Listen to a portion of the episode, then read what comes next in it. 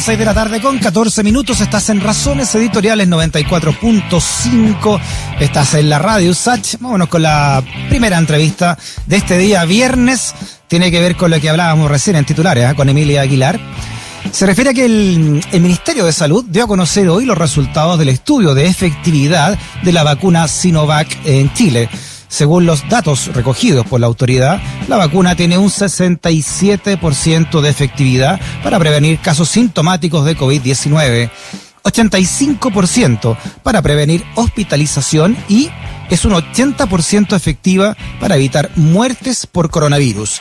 Vamos a analizar estos resultados con el médico, doctor en salud pública de la Universidad de Pittsburgh y también académico de los H, Cristian García. Doctor, ¿cómo está? Bienvenido a Razones Editoriales. Hola Freddy, mucho gusto saludarla esta tarde de buenas noticias, creo yo. Sí, eso le iba a preguntar. En el, en el mercado de la vacuna contra este tipo de enfermedades, ¿son altos estos porcentajes? La verdad que son porcentajes bien parecidos a los que ya sabían y tenemos que ser súper claros. Esto es una buena noticia, pero es una noticia en desarrollo, es una noticia inicial, porque el resultado y lo que se mide es al día 14 después de la segunda dosis. Eso quiere decir que son recién los puntos iniciales, los días o semanas iniciales de después de completar la segunda dosis o completar la vacunación completa. Por lo tanto, acá vamos a estar viendo nuevas cifras en las próximas semanas y próximamente en los meses y pueden ir cambiando un poquito, pero sí creo que es una, una noticia interesante y que nos trae también bastante esperanza en que esto va a tener algún efecto, especialmente en las personas con COVID sintomático, hospitalizados, eh, personas mm. con enfermedad grave en UCI y muerte. Son las tres cosas que se midieron. Sí, estamos hablando de, de, la vacuna del laboratorio Sinovac, que por este convenio que comenzó la Universidad Católica, es la que más se, se ha puesto en Chile, ¿verdad? Sí, el 90% de las eh, vacunas que se han puesto son Sinovac, porque claro, ha sido la que ha producido de manera más rápida y la que tenía comprometido mayores dosis con, con, con, se con el Estado, ¿cierto? Y con la distribución. La Pfizer, si bien fue la primera que llegó, ha llegado en partidas más pequeñas y recordemos que hubo un tema de la producción en los meses de enero y febrero que pararon la producción para hacerla más eficiente y probablemente en los próximos eh, meses van a empezar a producir más. Y además que también está comprometido mucha su producción con Estados Unidos y otros países. Por lo tanto, básicamente lo que mide esto es Coronavac eh, más que la Pfizer. Ya. Estamos hablando de, mm, este estudio, doctor del Ministerio de Salud. ¿También toma los, eh, los casos ya de gente que se ha vacunado en Chile? Eh, sí, bueno, por ejemplo, disculpe, me, refiero a, gente que ya está llegando nuevamente como enfermo a cierto a cierto recinto o gente que, que ya como se lleva no sé cuántos meses puesta, podemos ya analizar fehacientemente cómo esta vacuna está trabajando acá en el país. Sí, solo son los primeros señales de cómo está trabajando. Esto es un análisis, y hay que decirlo, esto es un tremendo esfuerzo del Ministerio de Salud, eh, es, un esfuerzo que es complejo, hay, hay, que hacer unos cruces de datos que son difíciles, complejos, y hay que analizarlo, y por eso se han demorado su tiempo en realizarlo, y es, algo que, que, es bien interesante por lo demás. Pero yo insisto, estos son eh, cifras que son iniciales, y que comparan las personas vacunadas versus personas que no se han vacunado, en distintos resultados, que es lo que hemos conversado, desde, desde morir, que es lo más grave, hasta mm. tener eh, COVID con síntomas. Claro, se lo pregunto porque eh, obviamente no en, los primeros estudios que se hicieron fue en gente fue en gente que era que, que se ofrecía, no eran voluntarios para aplicarse estas dosis, pero me imagino ahora ya desde que se está aplicando masivamente podemos tener no ya la, la empírica mucho más bajada a terreno. Claro, y eso, y qué bueno que lo toca eh, Freddy, porque esto es y nosotros en nuestro magíster de salud pública lo profundizamos y hacemos la diferencia entre qué es lo que es la eficacia y qué es, lo que es la efectividad. La eficacia es cómo funciona la vacuna en condiciones ideales, en un estudio como el que se hizo en Brasil, por ejemplo, que toma personas, le, algunos sin saberlo a las personas, las vacunas y a otros les da un placebo y después lo siguen y ven el resultado y ven la diferencia si la vacuna sirve o no sirve. En cambio acá se ve la efectividad que es, una vez que ya sabemos que esto resulta y que beneficia a la gente, cómo cuando llevamos esto y lo sacamos de las condiciones ideales de un estudio y lo llevamos a la realidad, a implementarlo en los sistemas de salud como el nuestro, qué tanto está apoyando y ayudando a reducir enfermedad y muerte. Y eso es lo que estamos viendo, estos eh, resultados iniciales, lo que es muy positivo. Estamos hablando con el doctor Cristian García, doctorado en salud pública de la Universidad de Pittsburgh y también académico de nuestra Universidad de la USACH.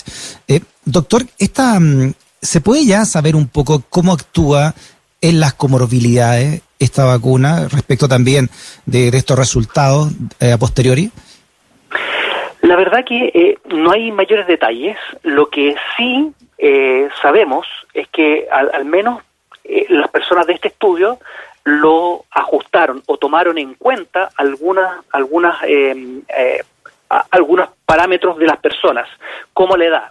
No se sabe muy bien el tema de las comorbilidades porque no es un dato que se tenga claramente y que se haya comparado, por lo tanto va a ser difícil. Pero la edad que está bastante, bastante relacionada con la cantidad de comorbilidades o enfermedades crónicas que tienen las personas, pudiese dar alguna luz. Es difícil porque esto está ocupando eh, datos que están en el sistema. No es que aquí haya sido un, un, estudio que le vayan preguntando a las personas y las vayan siguiendo, sino que esto, hay datos muy masivos eh, de salud, de, la edad, el sexo, donde vive la persona y si se puso o no la vacuna y si es que tuvo alguno de los resultados como eh, COVID positivo, hospitalizado o incluso la muerte. Lamentablemente todavía con este estudio no podemos saberlo eh, y es un problema que pasa normalmente en los estudios de las vacunas que se incluye a personas en general sanas para ver si es que esto resulta y se excluye muchas veces a grupos que son minorías, minoritarios, por ejemplo el, tema de las embarazadas, que no hay estudio, pues se está empezando a estudiar, ¿cierto?, de embarazadas qué pasa con eh, su inmunidad, porque se parte por la gente sana siempre. Mm. Sí, ah, creo que es primera vez, usted, ustedes lo han dicho también, doctor, en la historia de la humanidad, que una pandemia eh, se ha atacado tan fuertemente con, con, vacunas que no están probadas, ¿no? En esta, en, en, esta rapidez y también eh, en, en, lo que obliga, ¿no? En la emergencia. Sí, pero también eh, tenemos que reconocer que en un principio, el principio del desarrollo de las ciencias médicas se, se probaron no solamente vacunas, sino que también, no necesariamente en, ambientes de pandemia, sino que también medicamentos. Eh, también se probaron, por ejemplo, cuando Renger eh, descubrió los rayos X, se ocuparon, de hecho, en Chile, menos de un año después ya estaban sacando las primeras mm. radiografías, y se ocuparon para muchísimas cosas con las consecuencias que tenían. Ahora, lo que estamos eh, viendo ahora es un proceso acelerado, más que no estén probadas, es un proceso acelerado que ha unido procesos que se hacían secuenciales y se han hecho al mismo tiempo. Se ha visto que son seguras, se ha visto que tienen que son efectivas y eficaces, por lo tanto creo que si bien hay que poner eh, muchas cosas que no sabemos sobre la balanza, la protección que están dando y que se están viendo pero sobrepasan con, con creces el, posible riesgo que podemos tener de algún problema con la vacuna. Ahora, doctor, basta mirar la, las cifras diarias de, de, de, quiénes son los que se están más intubando o ocupando cas, eh, camas UCI y la edad ha bajado, ¿no? Y eso se debe también, por supuesto, a que la tercera edad está casi toda con la segunda dosis. Sí, tenemos, tenemos que confirmar esas cifras, pero sí es algo que se está viendo, es algo que se vio también en Israel, yo creo que hay que estar mirando muy, muy en detalle lo que ha pasado en Israel y lo que está pasando también en el Reino Unido, que van un poquito más avanzados que Chile en, en términos de vacunación, eh, para realmente ver. Yo creo que no es posible asegurar con esas curvas. Hemos visto muchas curvas eh, antes de este estudio que han mostrado que bajan las hospitalizaciones o la proporción de las hospitalizaciones. Hay que ser muy cuidadoso con esos análisis ah, y la verdad que he visto bastante error en la interpretación. Yo creo que todavía no está claro que esas curvas reflejen realmente lo que está pasando. Por, por ejemplo, y esto de nuevo es para las personas que han, que han estudiado epidemiología, uno tiene que explicarse lo que uno ve en los gráficos con distintas soluciones. Y por ejemplo, la falta y la reducción en las UCI se pudiese deber a que las personas de ese grupo de edad no alcanzan a llegar al hospital o no se hospitalizan o no ingresan a la UCI por otras razones, pero enferman igual gravemente. No estoy diciendo que eso esté pasando, pero hay que darse distintas explicaciones y no comprarse, entre comillas, la primera y eh, la primera explicación que puede ser la vacuna. Mira, qué puede interesante, ser. ¿eh? Interesante lo que dice. En detalle, sí. es una nueva mirada la que usted está diciendo respecto de la, de la, de la común, ¿no? Que cómo se han eh, al menos traducido esos gráficos hoy de contagio. O sea, no, no, no, no, no, no es nuevo, no, no, es algo invento mío, sino que es un análisis que hacen todos los epidemiólogos que han trabajado en temas de enfermedades transmisibles. Y creo que es importante tenerlo en cuenta. Yo no estoy diciendo que no sea la vacuna, yo, yo digo que es difícil poder asegurarlo. Ahora, tenemos este estudio que nos da buenas eh, luces de lo que está pasando, pero recordemos que esto es un estudio inicial, midió solamente los 14 días después de vacuna eh, y por lo tanto creo que hay que hay que ser hay que tener esperanza, pero ser cuidadosos porque falta tiempo todavía para ver el real eh, efecto. Ayer, eh, por último, doctor, salió una, una columna de opinión de un virólogo, no me acuerdo de qué universidad, en la BBC.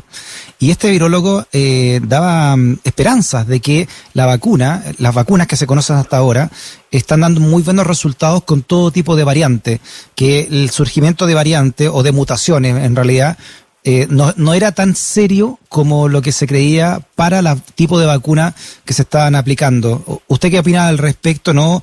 ¿O qué podría eh, incluir este estudio respecto de las denominadas variantes que han surgido?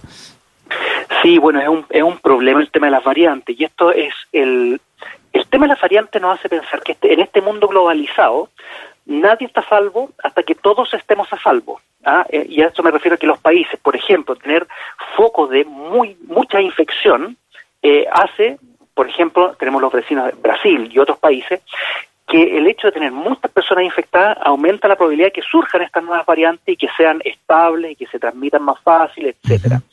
Por lo tanto, claro, tener un proceso acelerado de vacunación nos va a proteger. Hemos visto y hemos, hemos tenido resultados bien diversos. ¿ah? Hay estudios que dicen que sirven, hay otros que dicen que no sirven tanto, unos que se reduce la efectividad. Esto es, y, es lamentable, ¿ah? nosotros tendemos a, tratar de vivir en un mundo de certezas, pero acá tenemos más dudas y tenemos conocimientos que todavía están en proceso. Ahora, eh, lo que sí es eh, con, con, grupos con grupos de, de virólogos eh, hemos comentado que parece, me han contado, yo no soy experto en eso, que pareciera ser que este es un virus que no muta tan fuertemente, bien como decías tú, o tan tan tan tan frecuentemente como lo hacen otros. Y eso le da cierta eh, cierta estabilidad y cierta ventaja al ser humano en las vacunas para poder eh, controlarlo y que sean efectivos. Claro, por otro lado, hay otros hay otros eh, eh, investigadores que dicen que Brasil está tan desbordado que es como si tuviéramos un reactor nuclear de Fukushima abierto, ¿no? Y mandando radioactividad al mundo entero, ¿no? Por la cantidad de veces que podría mutar ahí este virus. Sí, y eso pasa, va a pasar con cualquier foco de mucho contagio. ¿ah? No, no solo Brasil, eh, Perú también está en un problema complejo y otros países de, de América.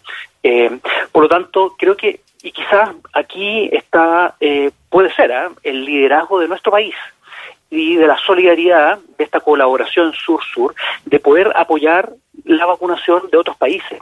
En este sentido, se puede partir por las fronteras, donde los chilenos, eh, por ejemplo, en el norte, Tacna, Arica, en el sur, en la Patagonia, que tienen un, un flujo constante, se podría apoyar al menos esas zonas con un, fin, con un fin de colaboración de entre países eh, vecinos, hermanos, ¿cierto? Pero además porque nos conviene a nosotros como país para poder eh, evitar contagios entre las personas con nuevas cepas que, que ingresen por esas vías. Creo que podría ser en, eh, algo interesante de empezar a plantear.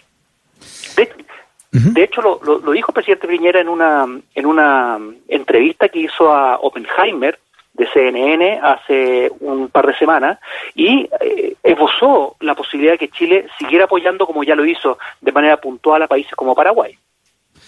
El doctor Cristian García, doctorado en salud pública de la Universidad de Pittsburgh y también académico de nuestra universidad. Doctor García, un abrazo grande, ¿eh? buen fin de semana.